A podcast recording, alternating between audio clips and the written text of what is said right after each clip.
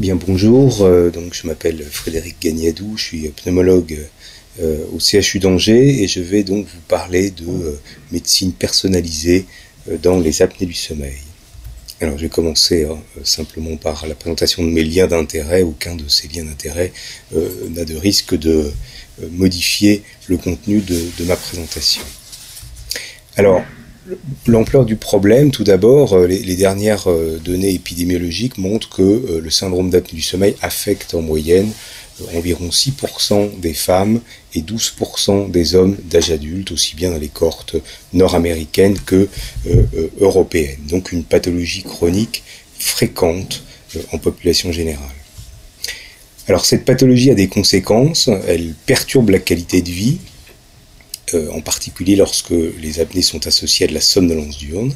Elle entraîne une augmentation de la consommation de soins. Euh, ça a été par exemple évalué ici euh, au Danemark avec une consommation de l'ordre de 4000 euros par an et par patient atteint.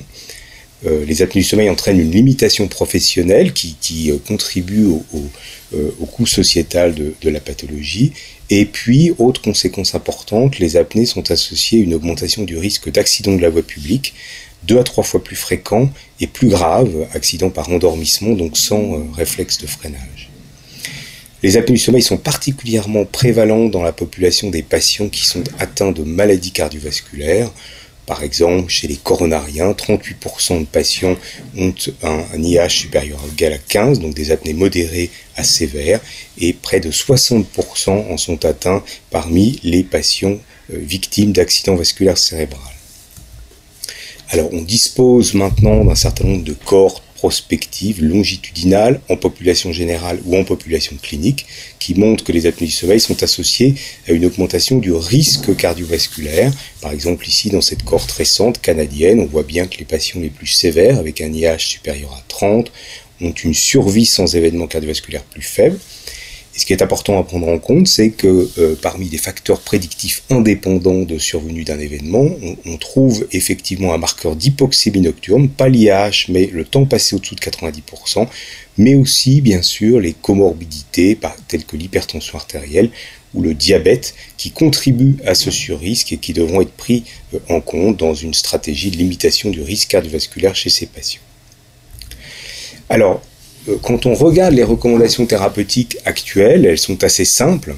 Euh, la HAS recommande de traiter les patients qui ont un index d'apnée hypopnée supérieur à 15, donc au moins 15 événements par heure de sommeil, donc apnée modérée à sévère, associés à au moins trois symptômes susceptibles d'être euh, en lien avec ces apnées. Bien sûr, la somnolence diurne, les ronflements, les sensations d'étouffement ou de suffocation pendant le sommeil, la fatigue la journée, la nicturie ou les céphalées matinales. Donc on traite des patients qui ont plus de 15 événements et puis au moins 3 de ces 6 euh, symptômes qui sont euh, pris en compte à, euh, de manière équivalente. Alors, pour ce qui est des options thérapeutiques qui sont dans les recommandations aujourd'hui, elles sont également assez limitées. Il y a deux principaux traitements qui sont pris en compte dans ces recommandations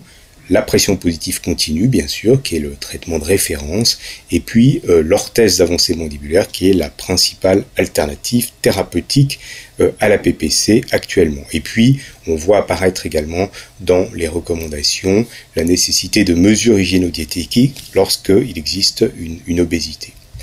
Alors, quand on regarde maintenant les critères qui sont euh, pris en compte pour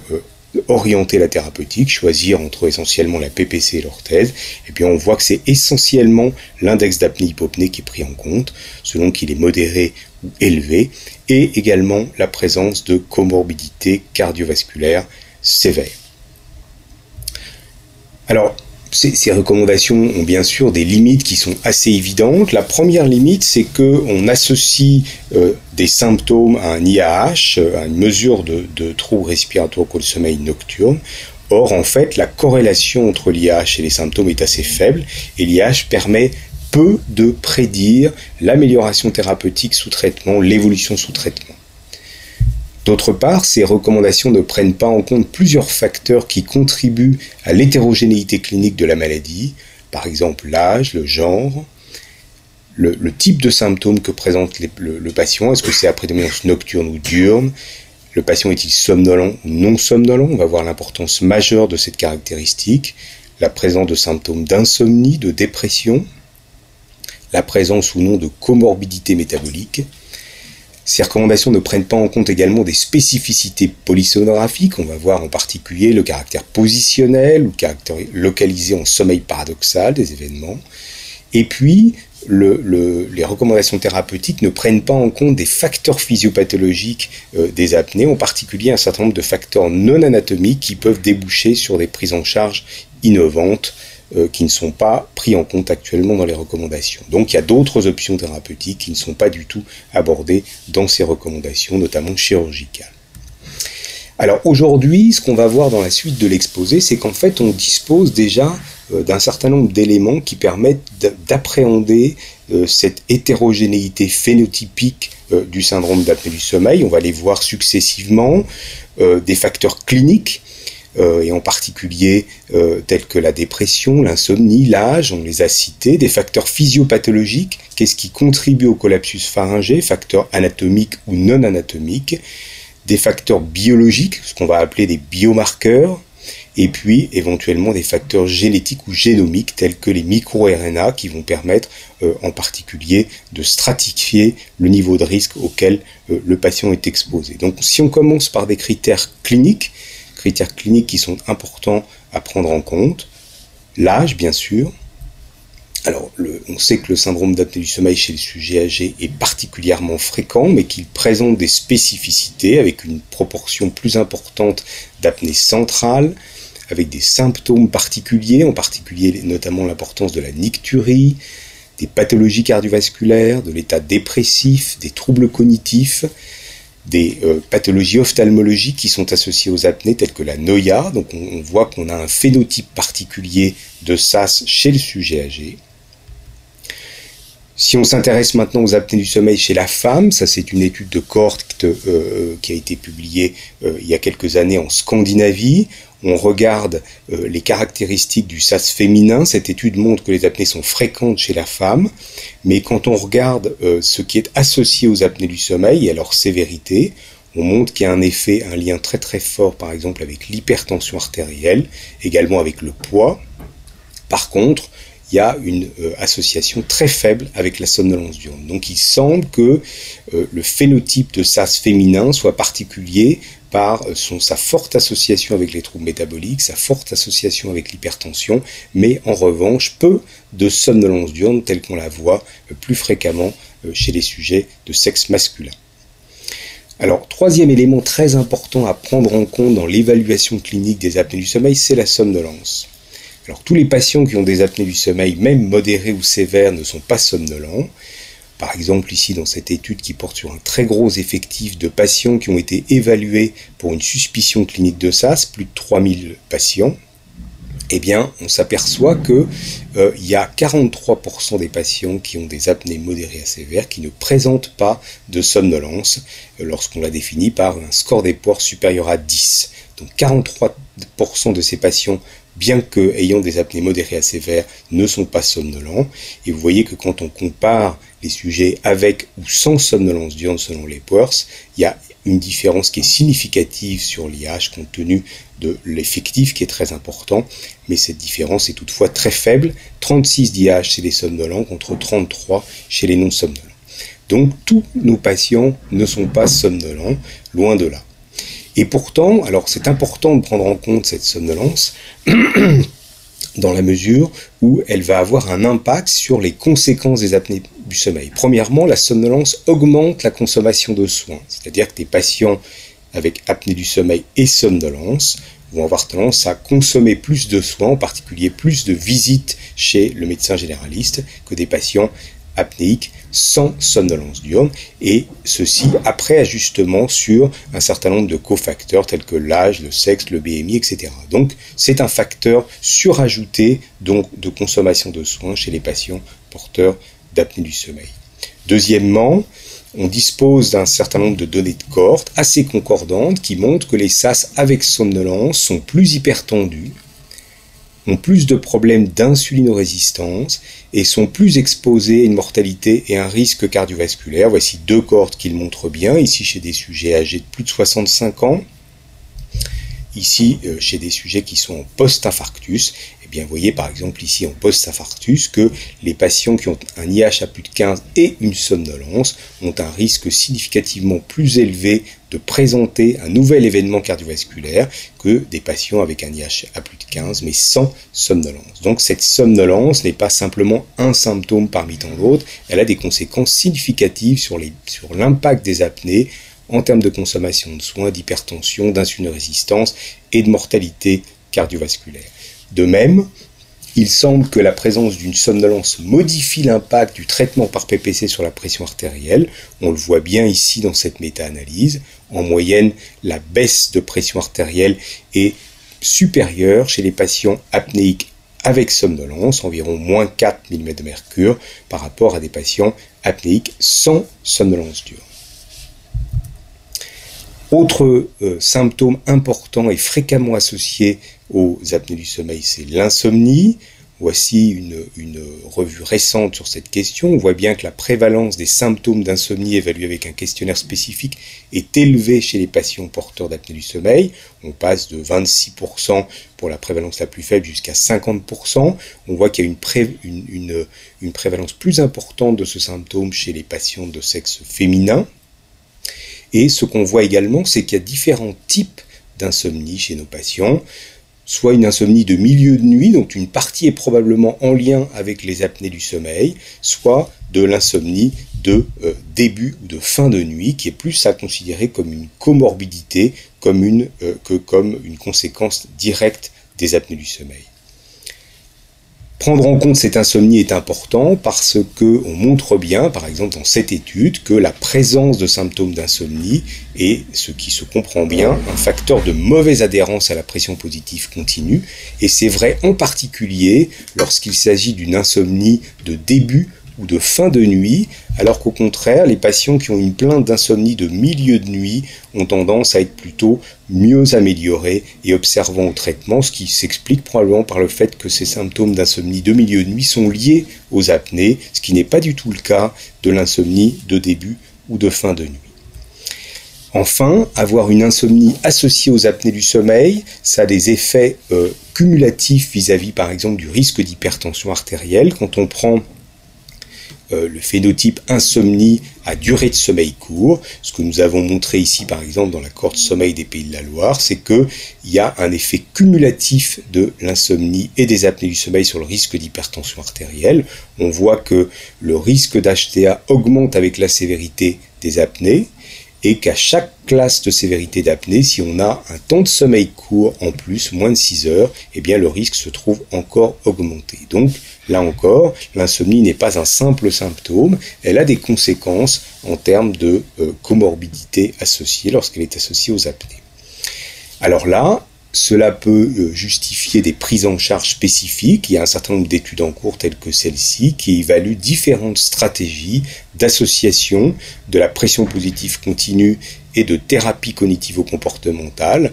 Là, par exemple, on teste l'ordre dans lequel il faut mettre en place ces prises en charge de manière à optimiser le traitement des patients qui ont des apnées associées à de l'insomnie. Autre symptôme, la dépression. Dans les cohortes épidémiologiques, environ 17% des patients avec SAS ont des symptômes dépressifs sur des échelles spécifiques, ce qui représente une prévalence à peine supérieure à celle de la population générale. Par contre, quand on prend des cohortes cliniques de patients venus consulter dans un labo de sommeil, on a des prévalences beaucoup plus importantes, 21 à 41%. Alors ça s'explique en partie par le fait de symptômes communs entre la dépression et les apnées du sommeil, ce qui explique que lorsqu'on traite les apnées du sommeil, chez une majorité de patients, les symptômes dépressifs vont disparaître, mais chez 42% d'entre eux, dans cette étude qu'on a, euh, qu'on a réalisée récemment, les symptômes dépressifs persistent et il existe une relation extrêmement forte entre la dépression persistante et la somnolence persistante sous pression positive continue. Donc il est possible qu'un certain nombre de patients euh, vont rester somnolents ou rester dépressifs sous traitement du fait d'un état, dépressif qui n'a pas été pris en compte de façon euh, spécifique. Autre élément important à prendre en compte chez nos patients, ce sont les comorbidités métaboliques. Là, ce sont des données euh, également extraites de l'accord de sommeil des pays, des pays de la Loire. On, on, classe les patients en sévérité des désaturations, en index de désaturation du plus faible au plus élevé, et on voit qu'on a une augmentation linéaire de la prévalence des comorbidités métaboliques, obésité abdominale, syndrome métabolique, diabète, dyslipidémie. Donc on voit bien que chez les patients les plus sévères, on a une prévalence extrêmement élevée de comorbidités métaboliques associées aux apnées. Et ces comorbidités métaboliques, bien sûr, contribuent à l'augmentation du risque cardiovasculaire chez nos patients. Alors ça, c'est très important à prendre en compte parce que on sait très bien que si on fait simplement un traitement par pression positive continue chez des patients apnéiques obèses avec des perturbations métaboliques, on a un effet très faible sur la pression artérielle et inexistant sur le taux de triglycérides et la sensibilité à l'insuline, alors que si l'on combine les prises en charge, PPC plus mesures hygiéno-diététiques pour perdre du poids chez ces patients, eh bien on a un effet cumulatif très intéressant sur la pression artérielle, sur le taux de triglycérides et sur la sensibilité à l'insuline. Donc là aussi, la présence de comorbidités métaboliques associées justifie une prise en charge spécifique. Alors on a vu qu'il y avait un certain nombre de, d'éléments cliniques à prendre en compte, on les a vus séparément, maintenant est-ce qu'on peut les associer? Alors ça c'est ce qui a été fait dans des, des études de phénotype ou dans ce qu'on appelle des analyses en cluster. Alors les analyses en cluster, ça cherche à identifier au sein d'une grosse population de patients atteints d'une maladie des catégories qui sont homogènes sur la base de leur similarité pour des variables présélectionnées. C'est-à-dire qu'on va prendre 8 ou 10 variables cliniques d'intérêt. On va euh, faire tourner un, logiciel de, de statistiques, d'analyse statistique, et on va faire apparaître comme ça des catégories de patients qui sont similaires pour ces variables, mais qui sont différentes en termes d'évolution et en termes de réponse au traitement. Alors un exemple de maladie chronique dans lequel ce type d'analyse a été faite, c'est la BPCO on sait bien qu'on euh, a affaire à une maladie très hétérogène sur le plan phénotypique et que cette hétérogénéité ne peut s'expliquer euh, par une seule mesure telle que le VEMS. Lorsqu'on euh, fait une analyse en cluster en rentrant ici un nombre important de variables, qui sont des variables cliniques, des variables biologiques, fonctionnelles, eh bien, on arrive à dégager, par exemple, ici dans la BPCO, trois phénotypes de patients qui s'appellent sévères, modérés, systémiques et qui sont euh, tout à fait différents en termes d'évolution, ici euh, sur les hospitalisations pour exacerbation par exemple, ou sur les événements cardiovasculaires. Donc on arrive bien avec ce type d'analyse à séparer au sein d'une même maladie des phénotypes différents de patients. Alors ce type d'approche a été euh, mené euh, dans des cohortes de patients atteints d'apnée du sommeil, avec un nombre, vous voyez, relativement important d'études, dont les premiers auteurs sont ici. On a pris des cohortes de patients, on a choisi des variables d'intérêt, par exemple l'insomnie, la dépression, le sexe féminin, les comorbidités, et on a fait apparaître un certain nombre de clusters. Alors par exemple, euh, dans le cadre de la cohorte sommeil des Pays de Loire, on a fait apparaître sur une cohorte d'environ 5000 patients, cinq clusters différents d'apnée du sommeil et qui correspondent assez bien à des phénotypes qu'on voit dans notre pratique clinique. Alors il y a un cluster qu'on a appelé le SAS féminin ou qu'on pourrait appeler également le SAS insomniaque ou SAS avec perturbation du sommeil, prédominance féminine, beaucoup de symptômes d'insomnie, de dépression, des comorbidités métaboliques, mais pas ou peu de somnolence diurne. Il y a deux clusters qu'on peut appeler des SAS typiques l'un compliqué chez des sujets qui sont un peu plus âgés et qui ont des comorbidités, mais qui ont tous les symptômes nocturnes et diurnes de syndrome d'apnée du sommeil, notamment la dépression. Un, autre cluster de SAS typique qu'on appellerait non compliqué, eux, eux également ont tous les symptômes nocturnes et diurnes de la maladie, mais sont plus jeunes et n'ont pas de comorbidité. Un cluster de SAS peu symptomatique, ce sont typiquement des patients qui consultent pour des plaintes de ronflement gênant pour l'entourage ou des pauses constatées pendant le sommeil, mais qui n'ont pratiquement pas de symptômes diurnes et peu de retentissement euh, clinique en termes de comorbidité. Et puis enfin, un autre cluster important qu'on a appelé le SAS comorbide sont des sujets âgés chez qui les apnées sont détectées du fait d'un contexte clinique évocateur, par exemple maladie cardiovasculaire ou métabolique, mais qui ont très peu de symptômes d'apnée du sommeil, à la fois les symptômes diurnes et nocturnes. Quand on compare ces, ces quatre, ces cinq clusters avec leur, euh, prévalence qui est ici, on voit que les différences d'IH, bien que significatives au plan statistique, sont extrêmement faibles, ce qui veut bien dire que c'est pas la sévérité des apnées qui explique ces différences phénotypiques, mais c'est bien une association de signes cliniques, de caractéristiques anthropomorphiques et de comorbidité. Alors ce qui est intéressant, c'est que quand on euh, regarde ce qui se passe ensuite en traitant ces patients et qu'on regarde ce qu'on va, ce qu'on a appelé le succès thérapeutique à six mois, c'est-à-dire l'association d'une bonne observance thérapeutique et d'une amélioration clinique, soit de la somnolence lorsque les gens sont somnolents au départ, soit de la qualité de vie, eh bien, si on prend le cluster de typique d'apnée du sommeil qui est le cluster 3 comme référence, eh bien, on voit qu'il y a trois clusters, le 1, le 4 et le 5, qui ont une probabilité de succès thérapeutique qui est beaucoup plus faible. Donc on montre bien que, bien que peu différents en termes d'IH, sont des patients globalement sévères, eh bien ce phénotype clinique à l'inclusion va influencer considérablement le bénéfice thérapeutique à 6 mois. Alors, toujours dans les phénotypes, intéressant à prendre en compte, les phénotypes polysomnographiques, le SAS positionnel. Le SAS positionnel peut être défini comme dorsal positionnel prédominant ou positionnel strict lorsque les événements sont strictement localisés en décubitus dorsal. C'est un phénotype important à reconnaître puisque aujourd'hui on dispose de traitements positionnels, par exemple ce système-là qui va permettre sur des durées très prolongées avec une observance satisfaisante de rééduquer les sujets pour qu'ils ne dorment plus en décubitus dorsal et d'améliorer très significativement euh, les événements respiratoires et les symptômes associés. Donc c'est important de prendre en compte ce phénotype polysomnographique particulier. De même que euh, cet autre phénotype que sont les apnées du sommeil localisées en sommeil paradoxal, en moyenne 10 à 36% des patients,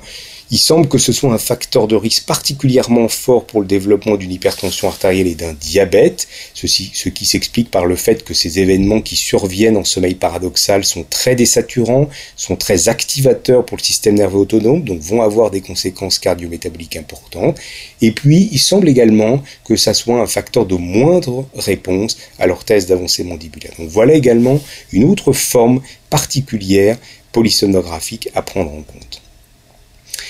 Alors, après euh, ces, déterminants cliniques, venons-en maintenant à des déterminants qui sont plutôt physiopathologiques, c'est-à-dire quels sont les facteurs anatomiques ou non anatomiques qui contribuent à la survenue du collapsus pharyngé et donc à la genèse des apnées. Alors un exemple tout à fait évident, Ici, un patient de 33 ans, sans antécédents, ni comorbidité, qui présente des symptômes typiques d'apnée du sommeil. Ça sera le cluster 2 ou cluster 3 qu'on a vu tout à l'heure. Il a des apnées extrêmement sévères, 66 par heure. Si on s'en tient aux recommandations actuelles, la réponse ici sera la pression positive continue, puisqu'il s'agit d'apnée du sommeil sévère.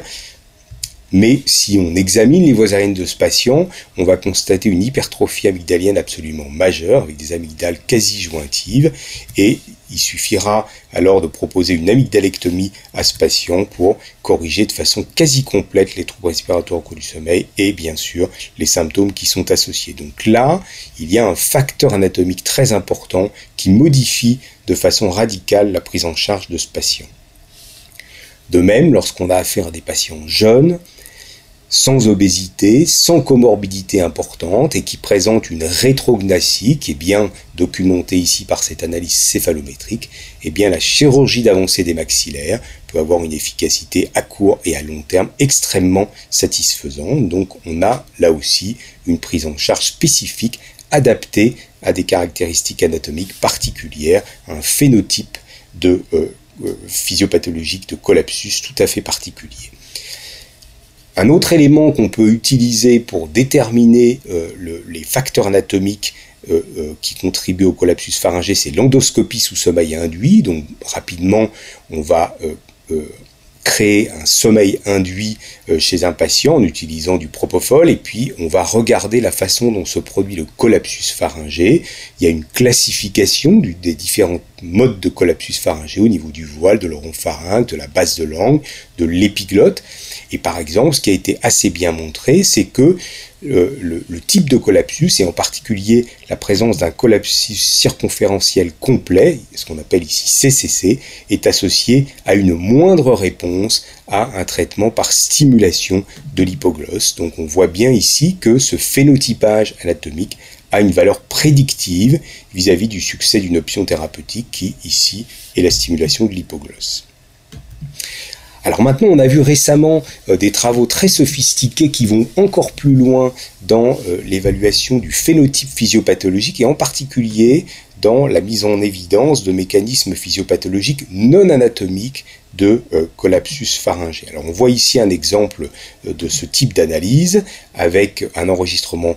polygraphique associé à un monitoring extrêmement complet de la mécanique des voies supérieures et de l'effort respiratoire, notamment avec de la pression ésophagienne, de l'électromyogramme du génioglosse. On voit ici une apnée qui se constitue petit à petit jusqu'à ce qu'elle soit ici complètement constituée. En réponse à cet événement, on voit deux types de réactions. L'activation du génioglosse qui va tenter de réouvrir les voies aériennes supérieures et l'augmentation des efforts inspiratoires qui va se caractériser par une diminution de plus en plus profonde de la pression ésophagienne.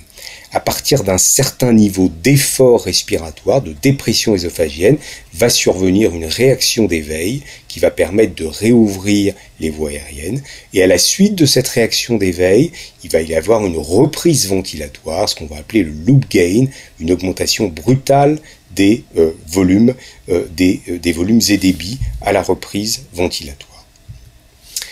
Alors, quand on fait ce type d'analyse très sophistiquée, on peut déterminer quatre facteurs physiopathologiques de collapsus pharyngé. Un facteur anatomique qui est utilisé par la qui est étudié par la pression critique de fermeture, c'est-à-dire la pression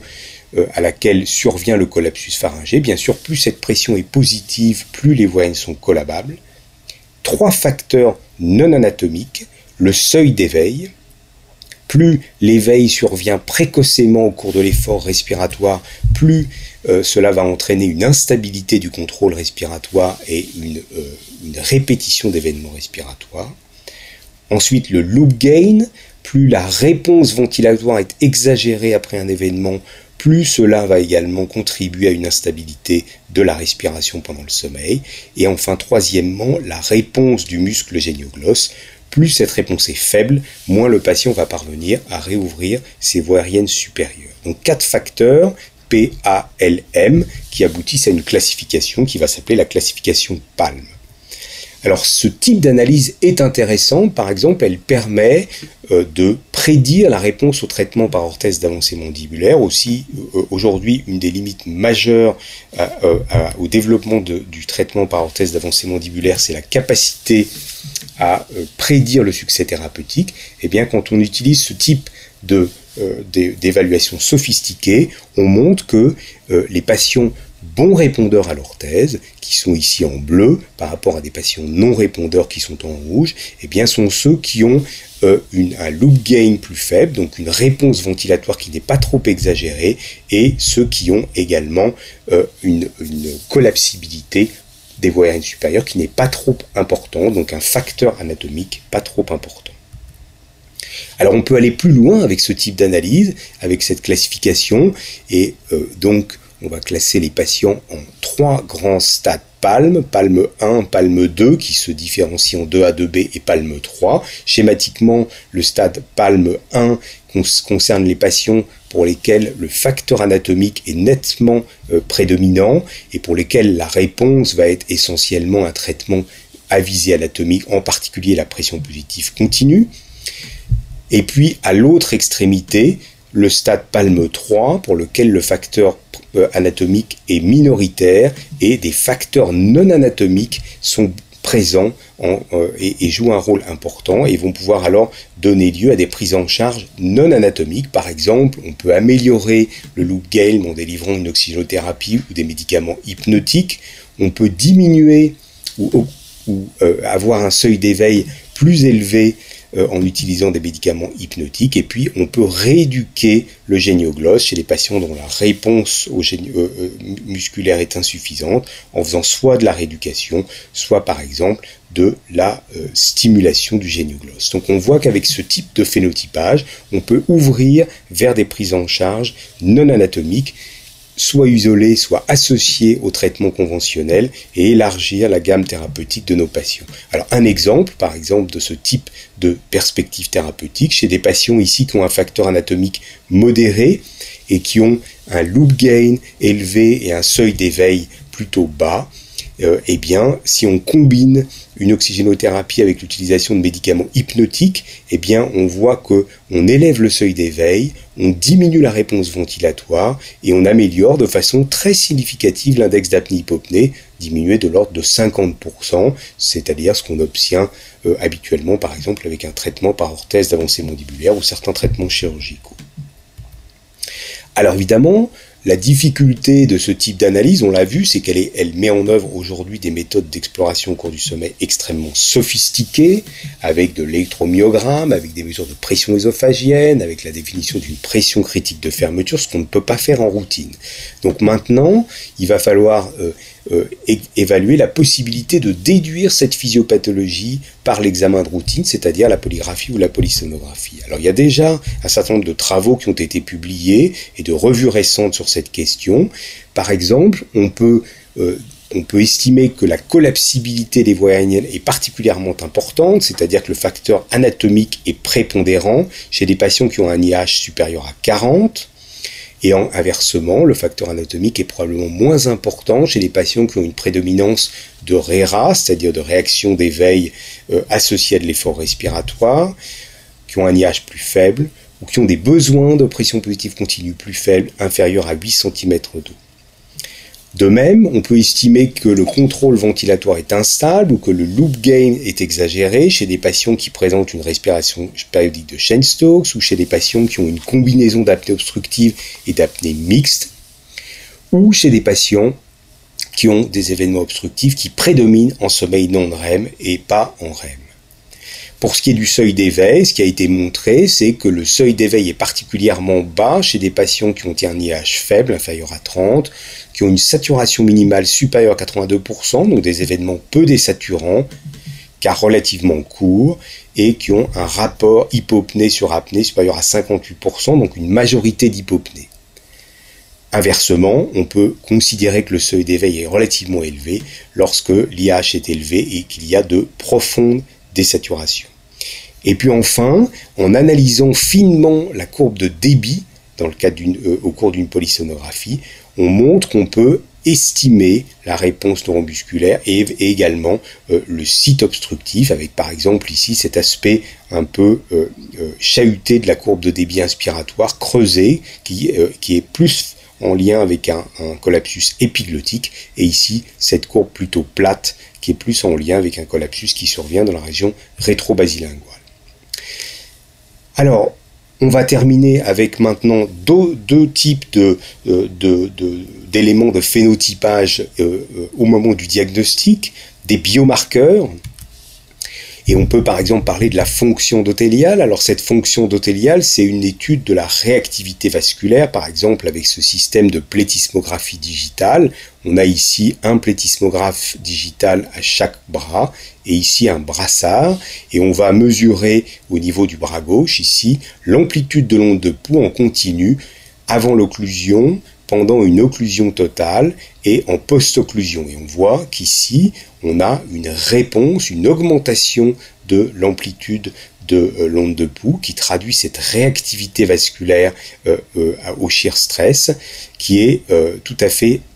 visualisable ici et qu'on va rapporter au bras contrôle qui n'est pas stimulé. De l'autre côté, ici, enfin autre exemple ici d'un patient pour lequel on n'a pas cette augmentation, donc il y a une altération de la réactivité endothéliale. Il s'agit d'un marqueur tout à fait validé de risque cardiovasculaire, par exemple ici chez des patients qui ont une insuffisance cardiaque à fraction d'éjection conservée, on montre très bien que les patients qui ont une réactivité endothéliale altérée, c'est-à-dire un index de réactivité euh, vasculaire bas, eh bien, ont une survie sans événement beaucoup plus faible que des patients comparables avec une réactivité endothéliale préservée. Eh bien, si on applique ce type de biomarqueurs, de mesures de la fonction endothéliale chez des patients, dans deux populations de patients avec des apnées, ici des patients avec des apnées modérées à sévères associés à un diabète de type 2, 87 patients, Ici, des patients avec des apnées modérées à sévères, la sévérité des apnées est tout à fait comparable entre ces deux groupes, sauf que ceux-ci sont des sujets jeunes,